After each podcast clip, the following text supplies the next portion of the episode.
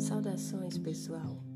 Eu sou a professora Josi Vieira e este é o podcast Esperança Equilibrista um espaço para aprender e compartilhar conhecimentos de história e sociologia.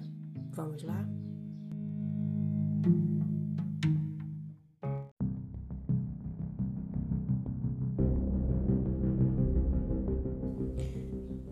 Neste episódio, nós abordaremos a escravidão, a diáspora africana e a sociedade açucareira na América Portuguesa. Vamos lá? Vocês acabaram de ouvir um trecho da canção Negão Negra, uma parceria de Flávio Renegado com Elza Soares, lançada agora mesmo durante a pandemia e que parte da reflexão em torno de todas as violências racistas que têm sido desveladas durante esse contexto de isolamento. As situações de racismo, as, a violência policial em torno da população negra, tudo isso é, inspirou essa canção. E eu gostaria de chamar a atenção de vocês para um último trecho, que é a Ninguém Vai Calar as Nossas Vozes Milenares. É justamente sobre essas vozes, essa memória milenar, que nós vamos falar um pouco hoje aqui. Porque o que une as histórias de Brasil e de África é um fato horroroso, que no caso foi a escravidão. A adoção do trabalho escravo aqui no que hoje nós convencionamos chamar de Brasil tem a ver com o nosso processo de colonização, mais especificamente com a atividade canavieira, com o cultivo da cana-de-açúcar aqui no Brasil, na América Portuguesa, no caso, cujo sistema produtivo ficou conhecido historicamente como plantation na estrutura do plantation, a gente tem a grande monocultura, ou seja, o cultivo de, um, de uma única cultura agrícola, neste caso foi a cana-de-açúcar, o latifúndio, porque exigia grandes extensões de terra, e toda essa produção era voltada para a exportação. Então, tudo que se produzia aqui era encaminhado para os mercados é, internacionais. Né? Para garantir a produção em larga escala naquela época, utilizou-se a mão de obra escrava, o trabalho compulsório. Mas de onde vinha essa mão de obra? Quem eram as pessoas, as etnias, os grupos escravizados? Nós sabemos que quando os europeus chegaram aqui, nessas terras já havia um povo morando aqui, um povo diverso, múltiplo, que eram os indígenas. Os indígenas colaboraram significativamente na primeira atividade econômica que os europeus realizaram aqui, que foi de cunho extrativista, né, a extração do pau-brasil para exportação para os mercados europeus. Já com relação a esse trabalho nas lavouras, os indígenas não se mostraram é, disponíveis. Então, eles resistiram bravamente. Há uma história de resistência dos indígenas à tentativa de escravização nessas lavouras. Isso significa que eles não foram escravizados? Não. Significa apenas que eles deram mais trabalho para serem escravizados nesse tipo de trabalho específico. Além do mais, eles eram um alvo da Igreja Católica, dos jesuítas, das ordens religiosas, é, um alvo da colonização no sentido de serem objetos de conversão religiosa. Então, tinha toda a questão da catequização. A escravização dos indígenas durante a colonização, durante todo o processo colonial, é, ela sempre foi alvo de uma disputa e de um desajuste político entre os interesses dos colonos, dos jesuítas e do próprio governo colonial. De um lado, os colonos tinham interesse em é, submeter esses indígenas ao trabalho compulsório, não apenas nas lavouras de cana-de-açúcar, mas em outras atividades econômicas. Enquanto isso, os jesuítas tinham nos indígenas um alvo de conversão, que se instituiu ali a partir da prática dos aldeamentos. Nesses aldeamentos, os indígenas trabalhavam para os jesuítas, inclusive. A celeuma foi tão grande que em 1570 o rei de Portugal ele tentou resolver o imbróglio autorizando o aprisionamento de indígenas, ou seja, a captura para o trabalho compulsório, em caso de guerra justa. Cabe lembrar das várias manifestações de insubmissão dos indígenas, né? Então eles utilizavam o pretexto da guerra justa, ou seja, quando os índios não quisessem ceder, aí sim eles poderiam ser aprisionados, capturados e posteriormente vendidos e utilizados nas diferentes atividades econômicas através da exploração do seu trabalho. O aprisionamento é, e o comércio de indígenas, bem como a utilização em diferentes atividades econômicas, será muito comum nas regiões mais pobres ou menos abastadas da colônia, como por exemplo em São Paulo. Enquanto isso, na região canavieira, a gente vai ter uma preponderância dos africanos. E aí a escravização desses africanos é de ordem argumentativa religiosa e econômica.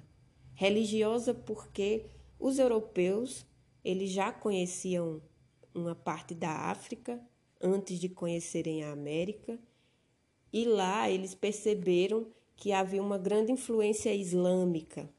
Então eles chamavam, eles consideravam os africanos é, infiéis. Então viam na escravidão uma oportunidade desses, dessas pessoas, deste povo, purgar os seus pecados, viver o purgatório né, desses pecados. Então era um bem religioso, entre aspas, que a escravidão estaria fazendo. Do ponto de vista econômico, já desde o século XV, que havia um tráfico de pessoas ali no entorno da África e que era já desde aquela época lucrativo. Pessoas já eram levadas da África para algumas regiões da Europa ou de outras conquistas europeias à época, sobretudo a partir das navegações portuguesas naquela região, para serem escravizadas. Atualmente, com a desvalorização da ciência e, por conseguinte, da própria história, há uma onda negacionista que tenta é, desconsiderar a prática da escravidão ou justificá-la a partir de argumentos que não se sustentam. Um desses argumentos é o fato de que no continente africano já existia a escravidão antes mesmo dos europeus. Isso é verdade? Sim. Mas na própria Europa houve escravidão durante a antiguidade. A escravidão é uma prática muito antiga. Todavia, os sentidos e os contextos são específicos e nos dizem de como essas práticas estavam articuladas político e socialmente. A escravidão praticada na África, àquela altura, ali antes da chegada dos europeus, ela era basicamente motivada por guerras. Então, se escravizavam pessoas que eram capturadas em conflitos entre os diferentes povos que habitavam o continente e que disputavam território e influência também. Mas há que se destacar que a, a escravidão ela não era considerada essencial na estrutura dessas sociedades, desses povos, pois existiam outros laços de dependência que não apenas ela. Então, nós não podemos falar em sociedades escravocratas na África. A gente pode falar que sim, existia a escravidão, mas que a escravidão não era determinante na estrutura dessas sociedades, como ela será aqui na América Portuguesa. Na estrutura da sociedade que irá se formar aqui no Brasil. A dinâmica da escravidão na África, ela foi alterada a partir de dois fatos: a dominação e expansão islâmica no continente africano a partir do século VII, sobretudo através da implementação, desenvolvimento, a intensificação de rotas comerciais transsaarianas, ou seja, que permeavam toda a região do Saara, do norte da África e tudo mais, e que dentre as mercadorias, nós temos o sal, nós temos o ouro, outros tipos de especiaria e os próprios escravos que eram encaminhados para outras regiões de Ásia, do Oriente. Aí nós chegamos ao século XV e a ação dos portugueses na região da África. Lá, partindo dessa realidade da escravidão do lugar, eles estabelecem um amplo comércio de escravizados, ou seja, um, um, um tráfico humano em grande escala e com distribuição para diferentes regiões. A grande questão é que, à medida em que esse contato europeu se firma na África, a, o continente ele será integrado a uma rede internacional de escravidão, que vai do século XVI até o século XIX. E quem tinha interesse e controlava esse comércio de pessoas? Era justamente a burguesia mercantil europeia, porque ela adquiria essas pessoas, escravizava essas pessoas e vendia essas pessoas.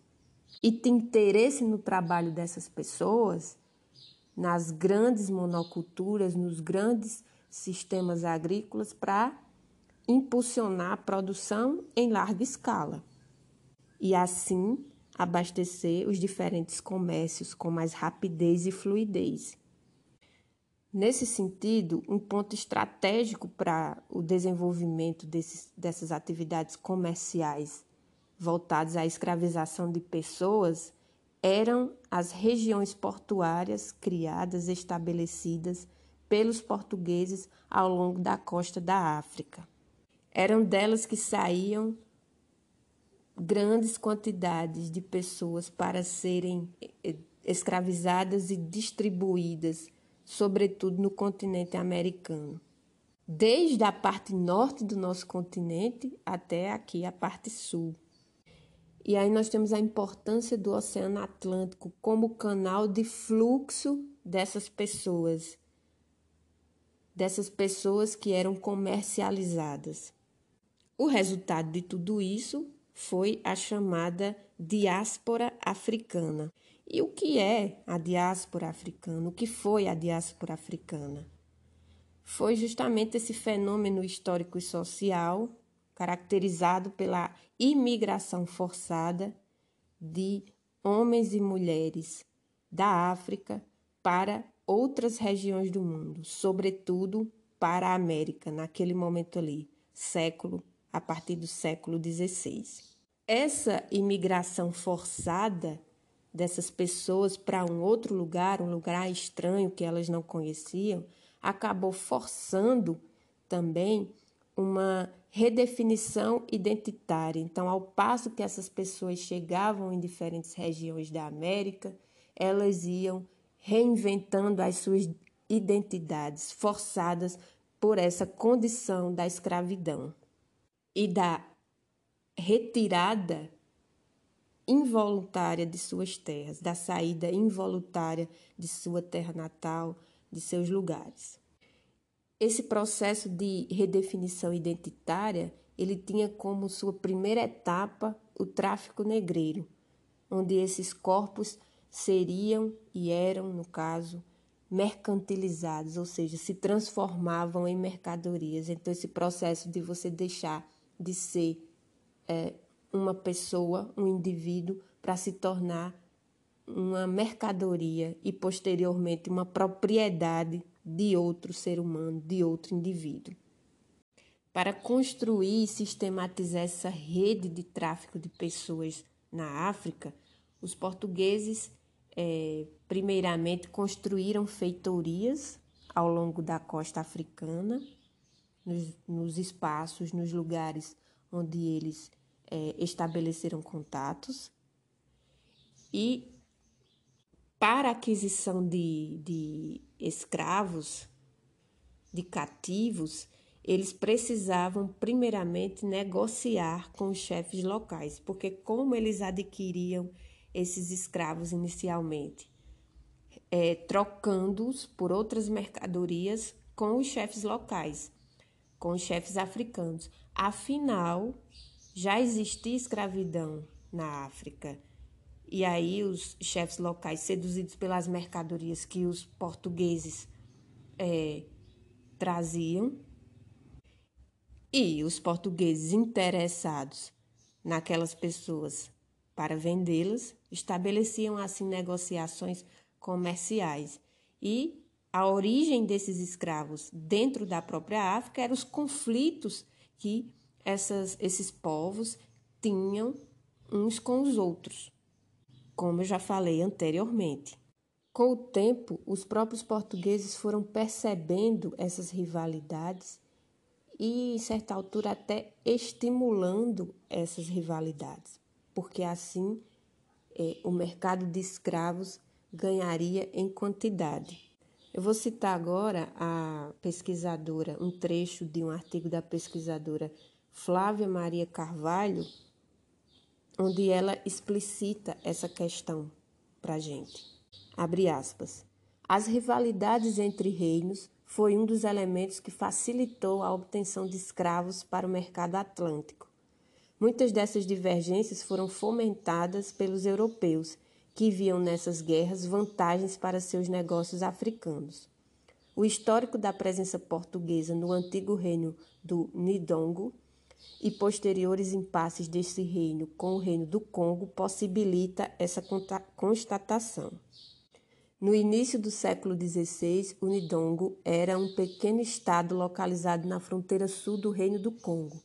Nesse período, o território do antigo Reino de Angola, cujo nome deriva de Ningola, título de seus reis, correspondia principalmente à região entre os rios Kiwanza e Lucala ou Bengo.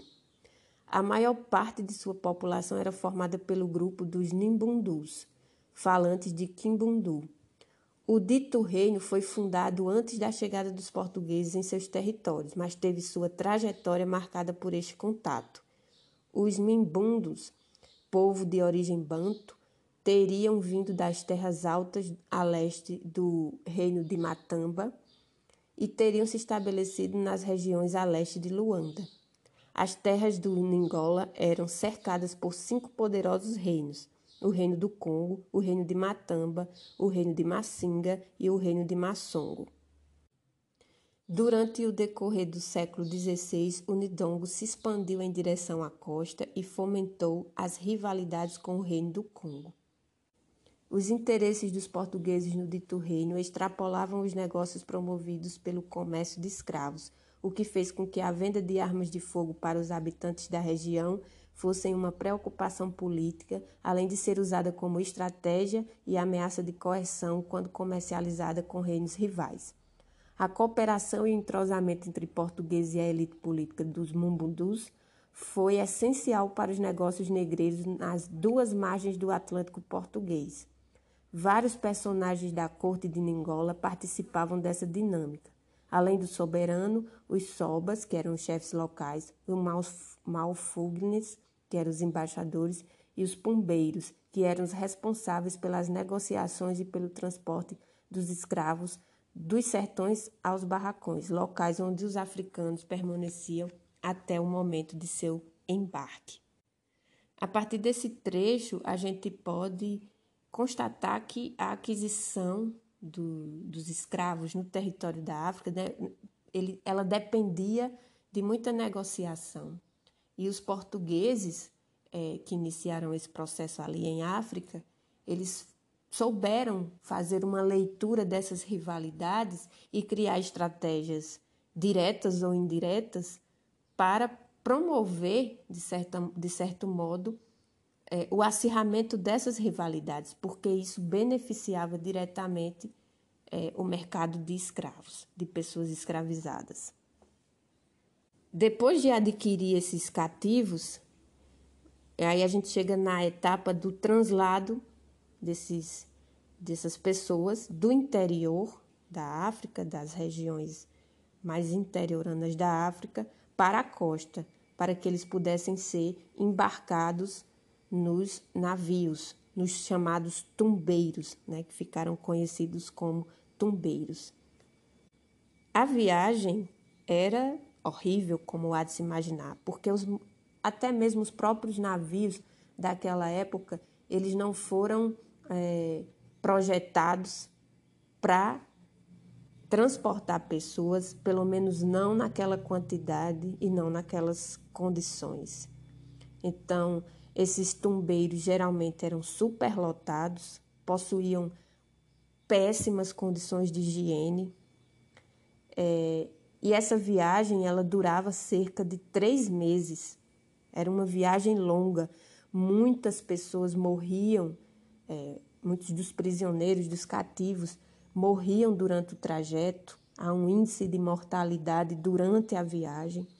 Além disso, esses prisioneiros, eles eram forçados a serem batizados, então havia a prática dos batismos coletivos, assim como a marcação dos corpos com o passar do tempo, porque aí é, eles já eram marcados, certo, com ferro, como quase como se marca boi, é, com os símbolos de seus futuros proprietários.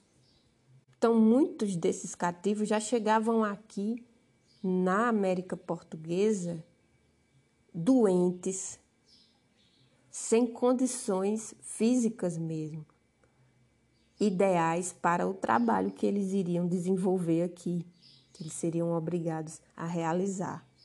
E aí, com o tempo, o rei de Portugal proíbe o desembarque de escravos doentes e exige que durante esse trajeto se melhorem as condições da viagem, para que essas mercadorias, no caso as pessoas, elas cheguem aqui em melhores condições e possam ser usadas para a finalidade na qual elas foram trazidas, né? Então não se trata, aqui não é uma preocupação com a vida do, do, do, do, do escravizado, é uma preocupação com aquele corpo que é uma mercadoria. Tinha também todo um sistema tributário os tributos que é, os traficantes pagavam à coroa portuguesa por escravo. Então, tinha que se, se atentar também para esse fato. No desembarque aqui, esses corpos eles eram avaliados e inspecionados para ver se estavam todos os dentes, se eles estavam em boas condições. Tem até aquela série, aquele filme Amistad do Spielberg, onde tem as, a, onde retrata este momento né, de exposição dos, dos africanos no entreposto comercial aqui na América, no caso lá em Cuba, na região de Cuba, de Havana, e eles passavam os olhos no, no, nos corpos dos, dos africanos para que eles reluzissem, para que eles parecessem saudáveis, mas na verdade essa viagem era uma viagem de sofrimento. Eles já chegavam aqui em muitos casos debilitados. Agora eu convido vocês para ouvir um trecho de O Navio Negreiro, poema de Castro Alves, musicalizado por Caetano Veloso. Fazendo uma leitura completa do poema, percebemos o quão desumanizadora era esta travessia via Atlântico e o quanto cerceava a liberdade e a própria identidade desses sujeitos que vinham de África. chama atenção para a expressão sonho dantesco. Vocês já devem ter ouvido falar da obra A Divina Comédia, obra de Dante de Alighieri, um dos mais importantes escritores humanistas do Renascimento literário. Em A Divina Comédia, Dante descreve a trajetória de sua alma entre três momentos, ou três espaços: o inferno, o purgatório e o paraíso. É interessante notar como sua obra está dentro do contexto de transição de mentalidade ali entre a Idade Média e a modernidade e que teve no Renascimento o, a estratégia, o centro gravitacional desse florescimento de uma nova visão de mundo, ou de uma visão de mundo em transição. Quando Castro Alves menciona sonho dantesco, era um sonho dantesco, foi um sonho dantesco a travessia dos africanos para o Brasil a bordo dos navios negreiros ele estava aproximando a sua descrição, a sua abordagem dessa viagem, as cenas horríveis descritas por Dante na Divina Comédia, as cenas referentes ao inferno. Então, a expressão sonho dantesco neste poema ela tem a ver com o quão horrendo foi esse percurso e essa vivência dos africanos no navio negreiro. Lembrem-se que um dos propósitos da escravidão, das justificativas da escravidão dos africanos, era purgar os seus pecados. Mas o navio negreiro ele não tinha a semelhança mesma de um purgatório, mas do próprio inferno. Todo camburão tem um pouco de navio negreiro. Esse trecho dessa canção do Rapa ela nos faz pensar sobre como a história de africanos e de afro-americanos é marcada pela violência e por um processo de negação dos direitos existenciais, não apenas à liberdade, mas do direito à própria vida, à dignidade. Uma violência que se arrasta do passado para o presente e que se manifesta na intolerância e no racismo. Voltando às violências do passado, ao navio negreiro, nós sabemos que os seus principais, entre aspas, passageiros, que os seus passageiros, a mercadoria que transportavam eram eram africanos, eram pessoas de África. Mas quem eram esses africanos? De quais regiões vinham? Nós já vimos como eles eram capturados, mas quem era esse povo? Nós podemos falar numa África única, África como uma unidade, ou numa África com diversidade, com povos distintos entre si. Eles falavam as mesmas línguas, possuíam a mesma etnia? Na verdade, quando pensamos nesses africanos que foram escravizados e tragos para cá para trabalhar nas lavouras de cana e em outras atividades econômicas, nós temos que considerar que eles representavam e eram oriundos de várias etnias e de vários troncos linguísticos, porque a África ela não é uma unidade, pelo contrário, ela é marcada pela diversidade. Então vieram para cá vários povos de vários troncos linguísticos e etnias, como os angolas, os benguelas, os minas, nagôs, né? E como é que essa diversidade ela foi tratada inicialmente pelos europeus, especificamente pelos portugueses? Como foi que eles abordaram isso? através da generalização. Né? Eles generalizaram, eles. É... Bem, Os europeus não pareceram muito preocupados em tentar entender de onde vinham aqueles povos e de respeitar essa diversidade deles. Pelo contrário, eles renomearam esses povos, ignorando as especificidades de suas identidades. E aí reuniram esses, esses diferentes povos em nações. Eles se referiam a esses povos identificavam esses povos, criaram novos sistemas de identificação a partir da ideia de nações. Essas nações geralmente eram correspondentes às regiões nas quais eles embarcavam. Então, ali nós vamos ter, é, na região da África, a chamada Costa dos Escravos, que tinha ali Guiné, São Jorge de Minas, é, aquela parte do reino de Benin, até chegar na região de Luanda e de Benguela, ali no que hoje a gente é, conhece como Angola.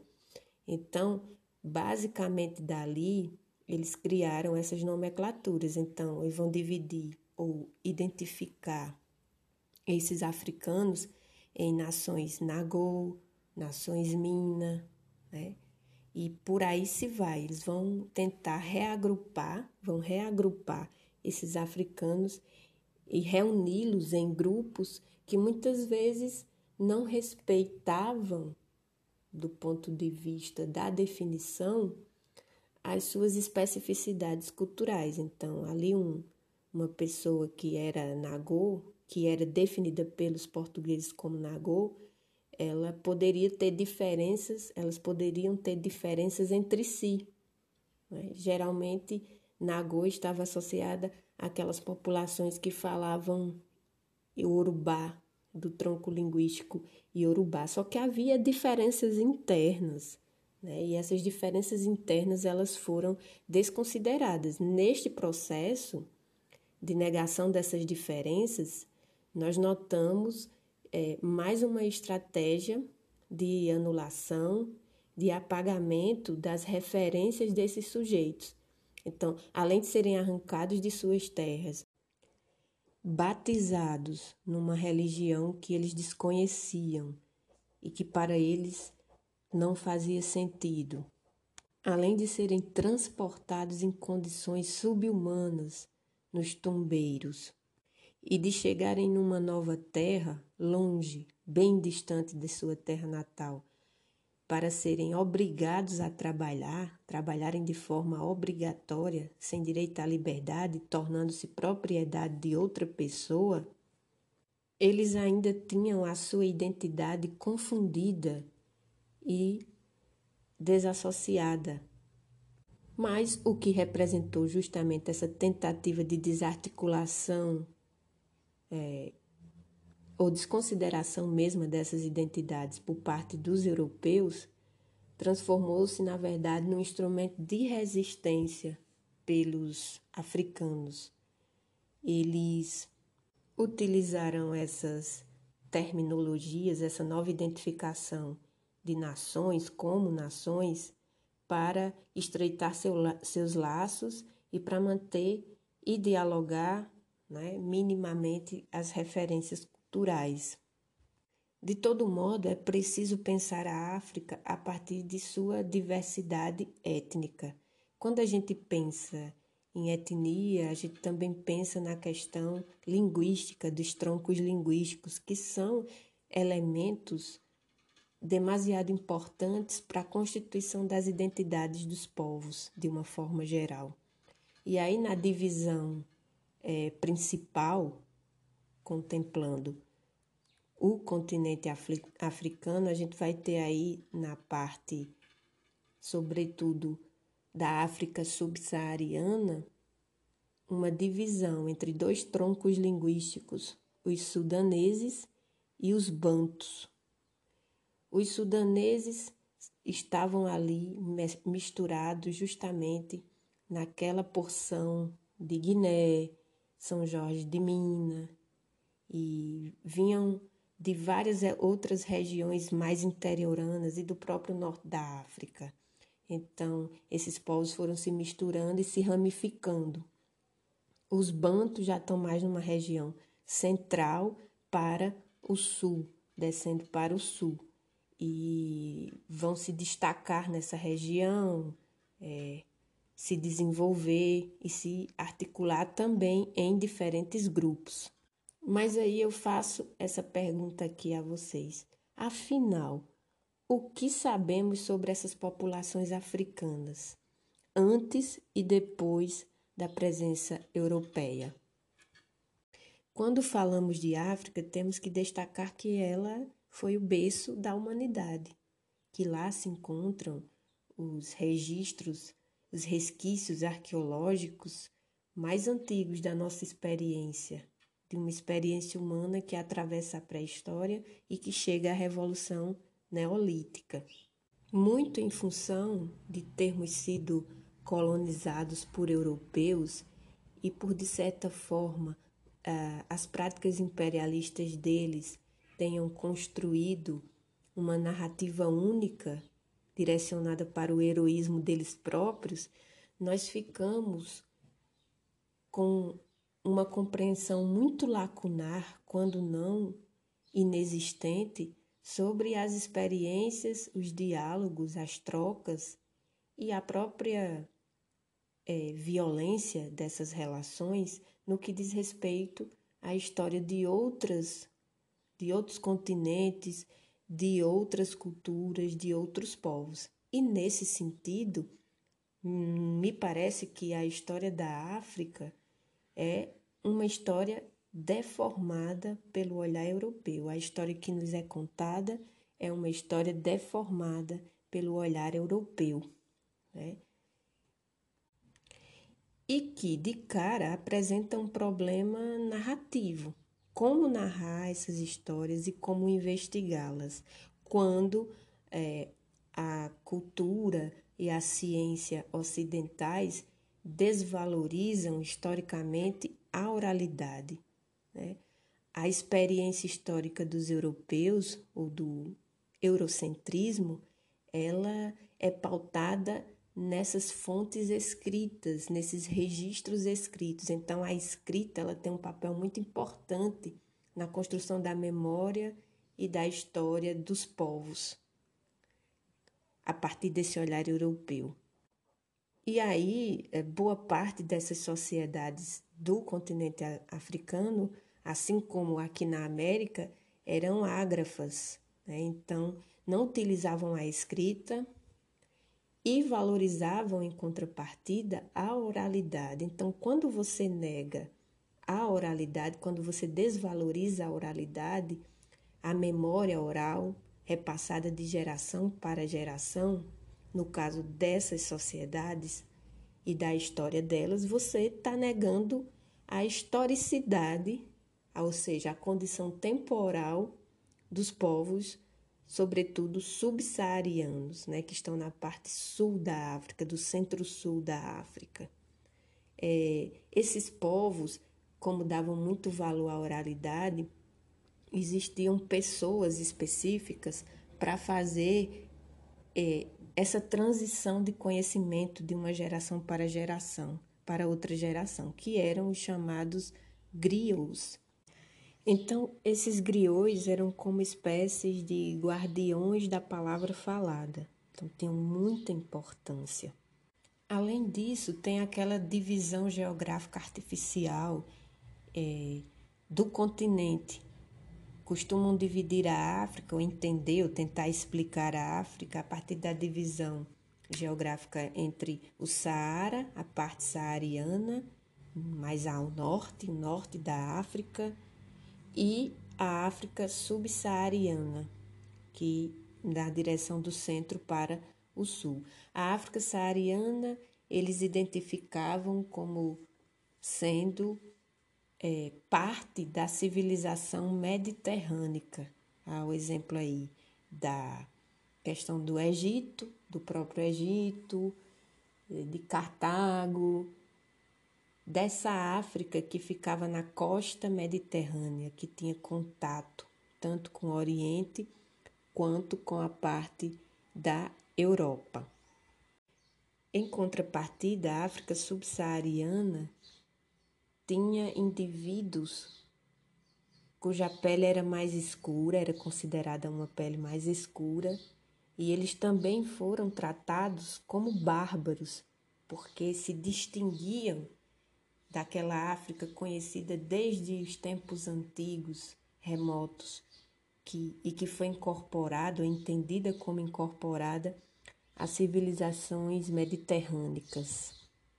Então aí nós já observamos um conteúdo racista no entendimento do que eram os povos da África subsaariana e de como os europeus operaram essa racialização desses povos, tratando-os como selvagens, bárbaros, atrasados em relação a povos de outras regiões da África que eles julgavam um pouco, entre aspas, mais civilizados, é, ou num estágio de maior avanço, vamos dizer assim. Uma visão, portanto, bastante etnocêntrica, motivada pelo etnocentrismo, né? E aí basta lembrar o processo de identificá-las durante o tráfico negreiro a partir das ideias de nações, dos conceitos de nações, na tentativa de agrupar muitas vezes é, povos distintos ou que tinham especificidades. Essas especificidades não foram respeitadas não foram respeitadas antes do tráfico negreiro e muito menos durante ele depois. Isso nos ajuda a entender, por exemplo, porque pouco sabemos sobre experiências é, de formação de sociedades complexas na África, né? como nós temos os exemplos dos reinos africanos, o reino do Congo, o reino de Zimbábue, o, os as experiências dos Oyo, dos Yorubás, do reino de Benin, é, o reino de Gana, de Mali, sem contar também nos reinos mais próximos ao Egito, como foi o caso do reino de Cush e do reino de Axum, ali nas regiões do Sudão e da Etiópia.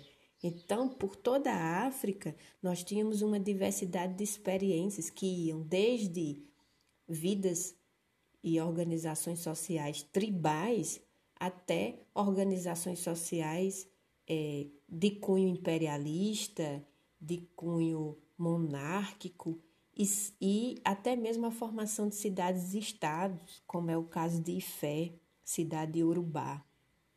Então, percebemos, na verdade, uma diversidade muito grande e, sobretudo, a presença dessas cidades e a importância delas nos faz lembrar é, a participação da África no intenso comércio que se realizava desde a antiguidade e, sobretudo, durante a Idade Média. Quando a gente fala desses reinos, a gente está falando é, de reinos africanos ali durante o período medieval com experiências riquíssimas de troca cultural. Nessa época medieval, em Tumbuktu, por exemplo, cidade africana, havia uma, uma grande atividade cultural motivada por muitas bibliotecas e pelas madraças, que eram as universidades islâmicas. A esta altura, os islâmicos já estavam em contato com esses reinos poderosíssimos, reinos que eram ricos na produção de ouro, na produção de sal e em diversos outros tipos de especiarias. Essas histórias estão ocultas, porque a, a ideia que se quer passar, ou que se convencionou é, transmitir sobre África, é uma ideia de atraso, de selvageria e de barbaridade mesmo de povos num estágio de desenvolvimento é, muito aquém do que hoje a gente compreende como é, padrão de sociedade, padrão de organização social. Então, essas histórias estão ocultas, estão debaixo do tapete. E para nós brasileiros é essencial conhecê-las, porque muitos de nós, que nossa a simbiose que nos formou, ela tem o conteúdo africano. Ela tem o tempero africano, ela tem o tempero indígena e ela tem o tempero europeu de várias e várias nações europeias e também de várias e várias nações indígenas e de várias e várias nações africanas. Então, essa diversidade que, claro, não é democrática, não, não significa democracia, porque houve historicamente a preponderância de uma etnia sobre as demais, que no caso foi a europeia a partir da violência física e da violência simbólica da exploração desses povos. Por isso é importante conhecer a história da África, porque é uma forma de entendermos a nossa própria história, a nossa ancestralidade, as vozes milenares que Flávio Renegado e Elza Soares cantavam lá no início desta gravação.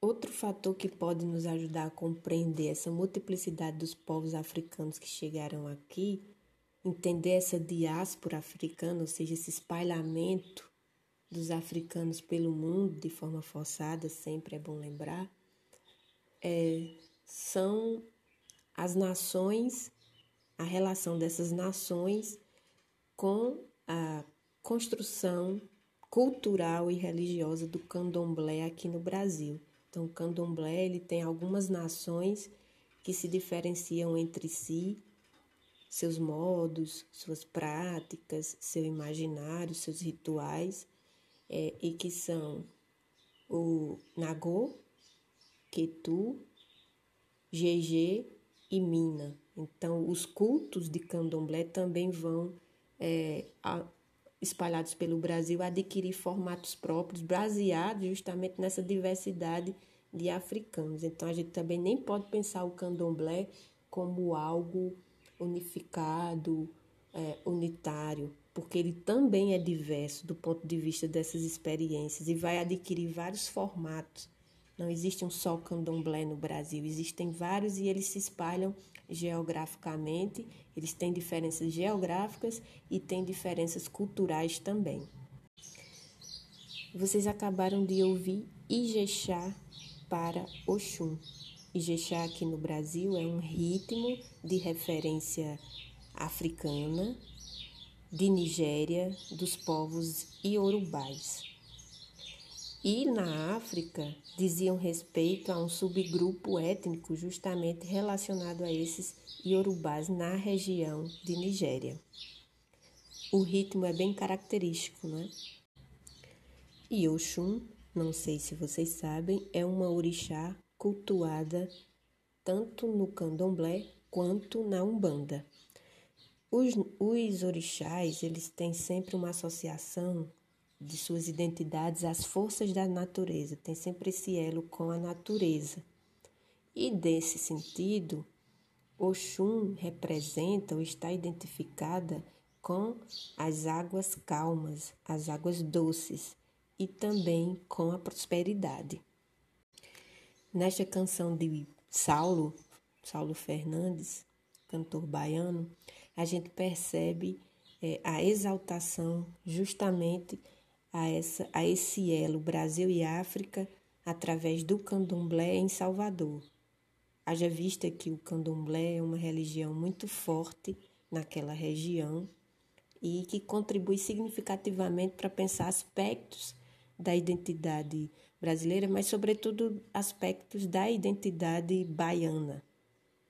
Bem, agora que a gente já viu como era esse trajeto, como era a captura, como se dava a escravidão em África antes e depois dos europeus, agora a gente vai falar um pouquinho sobre o desembarque, como era a vida dessas pessoas aqui, desses africanos que vieram ser escravizados com o que eles enfrentavam, como era a vida deles aqui. Não se tem muita certeza, muita precisão a respeito do início desses desembarques de africanos para a escravidão aqui no Brasil, para serem escravizados aqui. Uma data geralmente aceita é ali por volta de 1538. Chegam os primeiros navios negreiros desembarcando é, essas pessoas escravizadas. Chegando aqui, eles eram exibidos nos entrepostos comerciais né, para os compradores, e estes compradores eles evitavam é, comprar membros da mesma família ou da mesma tribo. Então, o que acontecia? Aquelas nações que reuniam diferentes grupos, quando chegavam aqui, elas ainda eram mais e mais misturadas para evitar a união entre esses diferentes povos e possibilidades de resistência. Mesmo essas famílias tendo se separado, os senhores é, de engenho eles estimulavam né, toda a estrutura é, da sociedade açucareira, do ponto de vista econômico, ela estimulava o casamento entre os escravizados aqui no Brasil. Por quê? Porque visavam a procriação de novas gerações de escravizados. E é daí que nascem os afro-brasileiros, descendentes de seus, de seus ancestrais africanos e que se reúnem aqui, se cruzam aqui, dão é, origem a outras e outras gerações de é, escravizados. Isso era muito interessante nos períodos de crise de tráfico, né, do tráfico negreiro, porque existia uma grande burocracia, cobrança de impostos era caro também. Então, se você conseguisse fazer o que o casal de africanos procriasse, você acabava ganhando um escravo de graça, né? Mas eles vieram aqui mesmo foi para trabalhar na grande monocultura de cana-de-açúcar. E aí, a partir do momento em que chegaram aqui, na estrutura da Casa Grande, do engenho e da moenda e tudo mais, eles, como todos sabem, moravam nas senzalas, que eram lugares escuros, muitas vezes sem ventilação, demasiadamente precários, tão precários quanto é, um navio negreiro. A vida útil de um escravizado nas lavouras, trabalhando nas lavouras, era em média apenas de 10 anos. Ele suportava 10 anos daquele trabalho compulsório nas lavouras. Até porque ele já chegava doente, muitas vezes, fraco, e também não se alimentava bem quando chegava aqui, porque a vida aqui não era boa, ele estava vivendo como um prisioneiro e, sobretudo, como uma propriedade de uma outra pessoa. Então, a vida precária, as péssimas condições de vida diminuíam o tempo de existência dessas pessoas, a média de tempo de vida delas. Mas, claro que os africanos não aceitaram é, tranquilamente, passivamente, a obrigação de trabalhar nessas lavouras num lugar estranho e com gente estranha. Então, eles resistiram de várias formas. É, só que, à medida em que é, algo no trabalho desagradava os senhores, os feitores e tudo mais, eles sofriam castigos de naturezas diversas, que iam desde a tortura física até a psicológica, com a questão da conversão à fé, né? Mas há que se lembrar da figura muito importante nesse processo, né, do item muito importante que era o tronco, o espaço desses açoites públicos, porque não bastava você castigar, você tinha que castigar na frente de todos os demais para que eles recebessem o recado e não transgredissem as regras. Além do mais, outros instrumentos de tortura eram utilizados como gargalheiras, viramundos, na intenção de limitar movimentos, acesso à alimentação e tudo mais. Os castigos mais severos compreendiam a castração, no caso dos homens, a amputação dos seios, né, os vários tipos de mutilação no corpo das mulheres, a quebra da, dos dentes também, muitos tinham os dentes quebrados. No caso das mulheres, muitas eram estupradas. Existe até uma máxima que diz que o Brasil foi um país que nasceu do estupro, e aí tanto da mulher indígena quanto da mulher africana, né, da afro-brasileira. Os africanos resistiam da maneira como podiam, Muitos deles acabavam se suicidando porque não suportavam viver naquelas condições longe de sua terra, das pessoas queridas, muitos deles, inclusive, é, naqueles conflitos que aconteciam na África para a aquisição de escravos, vinham, saíam de lá como reis, como príncipes de seus povos, de suas sociedades, de seus reinos e chegavam aqui na condição de escravos. Além disso, muitos matavam os capitães do mato como uma forma também de resistir, assassinavam os seus algozes, no caso.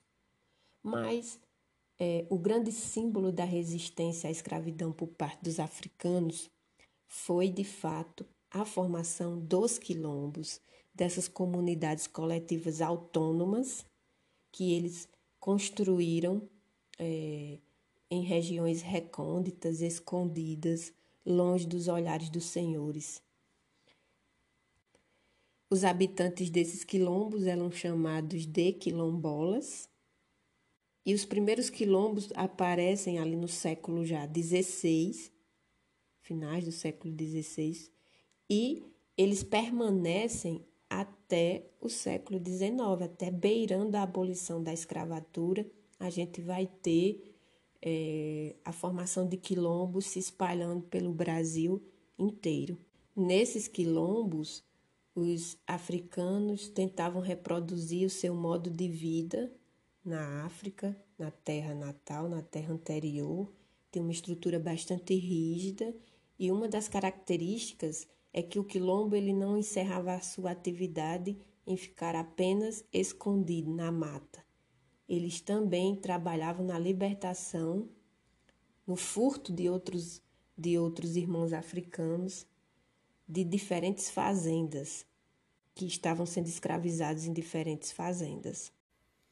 Como canta Gilberto Gil nessa canção Quilombo, o Eldorado Negro, se o paraíso para Colombo e para os conquistadores pareceu aquela terra cheia de ouro, aquelas matas virgens. Para os africanos que vieram ser escravizados aqui, o quilombo era a própria imagem e o significado de Eldorado, de paraíso, de possibilidade de redenção e de reconstrução de suas existências e suas identidades destroçadas aniquiladas, assassinadas pelo processo de escravidão. Mas, com certeza, no imaginário da história do Brasil, a experiência quilombola, de formação de quilombo, mais marcante foi, sem dúvida, o quilombo de Palmares, que surgiu ali no, nos finais do século XVI para o século XVII, nessa transição, nessa passagem, e que aí em cerca de 80 anos resistiram bravamente a mais de 30 expedições para o seu extermínio. Um extermínio, entre aspas, um fim, um, uma derrota que só veio mesmo em 1695, numa comitiva liderada pelo bandeirante Domingo Jorge Velho, considerado um dos mais sanguinários bandeirantes. E aí o quilombo de Palmares, localizado ali, no atual estado de Alagoas, foi liderado inicialmente por Gangazumba, né? Pelo menos esta é estas são as informações gerais que a gente tem, e mais que assume um protagonismo ainda maior ali já no seu ápice, no seu final, com um novo líder, o Zumbi, ficou conhecido como Zumbi dos Palmares. Tanto Zumbi quanto sua esposa Dandara e o Quilombo de Palmares são elementos simbólicos da positivação da identidade negra no Brasil, é, a partir de uma retomada feita pelo movimento negro no século XX. Então, a gente vai ter uma positivação desses, desses personagens e desse evento, exaltando-os como símbolos da identidade negra. Né? Dentro desse contexto nasceu a canção Zumbi, de Jorge Ben, que homenageia justamente não apenas a, a Zumbi e a Palmares, mas a todos os povos que vieram de África e que resistiram ao trabalho na lavoura, ao racismo, à escravização, à desumanização de suas existências. Essa canção faz parte do disco de Jorge Ben chamado África Brasil, é, lançado na década de 70 e que redefine, busca redefinir esse sentimento mais esse sentimento de identidade mais voltado para o orgulho do que para o desprezo, para a vergonha, porque muito em função desse processo de escravidão dos africanos no Brasil, é, associar-se a essa memória deles para os negros, em muitos casos representava uma vergonha. escravidão é um elo que ninguém quer estar associado. Só que é preciso conhecer essas histórias de resistência porque elas dão um novo sentido às identidades. Elas tornam essas experiências históricas. Claro que é preciso conhecer os horrores da escravidão e que esses horrores eles são difíceis de lidar, são memórias trágicas, memórias difíceis de lidar, mas isso não deve envergonhar ninguém, a não ser a parcela que permanece privilegiada em nossa sociedade e aquele e todo aquele que comete racismo, que comete discriminação racial no nosso país, que é preconceituoso, que desconhece a influência do processo de escravidão nas, na estruturação da, da nossa sociedade e, por conseguinte, no alto índice de estratificação, ou seja, de divisão, de desigualdade social.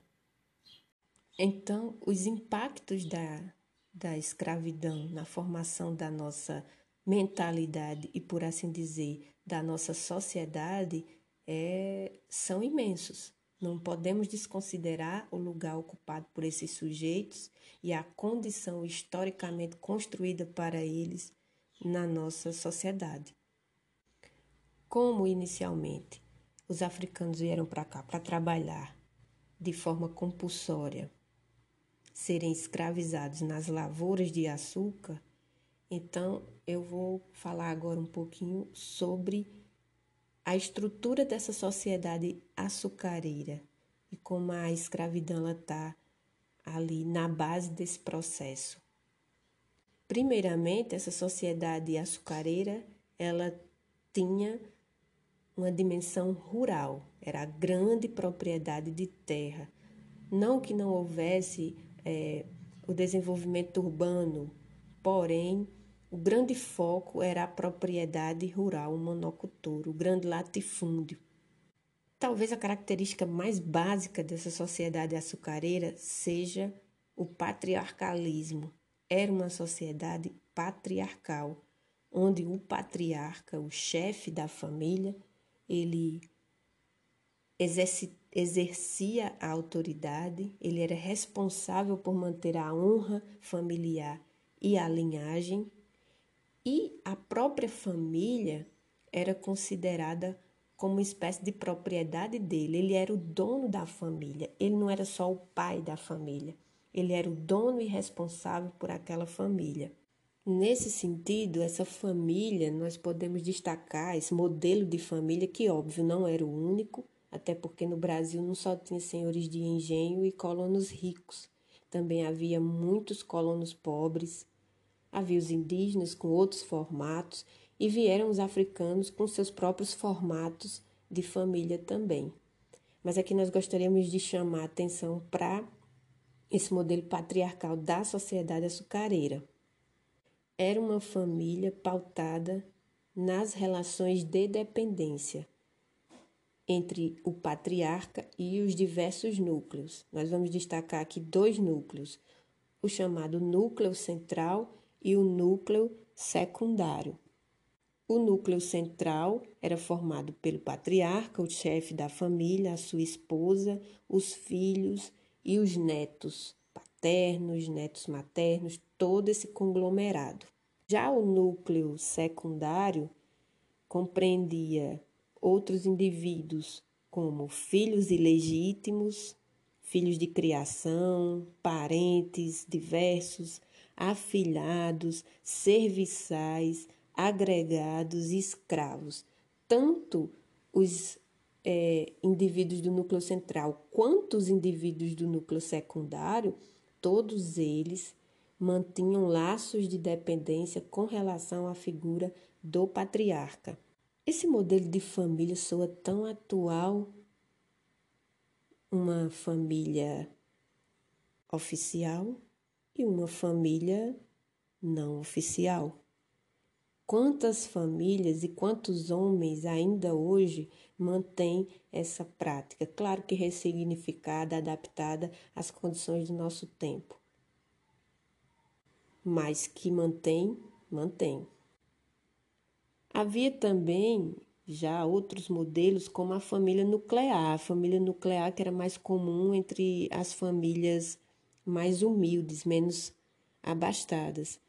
E era composta, a família nuclear é muito parecida com isso que nós temos hoje. É o pai, a esposa e os filhos legítimos. E aí, quando o filho casa, e os filhos casam, eles constituem suas próprias famílias, eles não estão necessariamente dependendo do patriarca. Percebem como é complexa essa teia? Aí nós chegamos ao que podemos chamar de pirâmide dessa sociedade açucareira pautada nessa grande família patriarcal e nos laços de dependência entre elas. Essa grande família patriarcal estava ali no topo da pirâmide, representado pela aristocracia. Quem era essa aristocracia? Eram os senhores de engenho, homens brancos europeus e com condições financeiras. Afinal, ninguém tinha um engenho sendo pobre naquela época. Ali no meio, nós vamos ter também uma porção muito pequena, considerando que esses senhores de engenho eram uma minoria, a grande massa da população colonial era de indígenas, de africanos, de mestiços pobres e de brancos pobres também.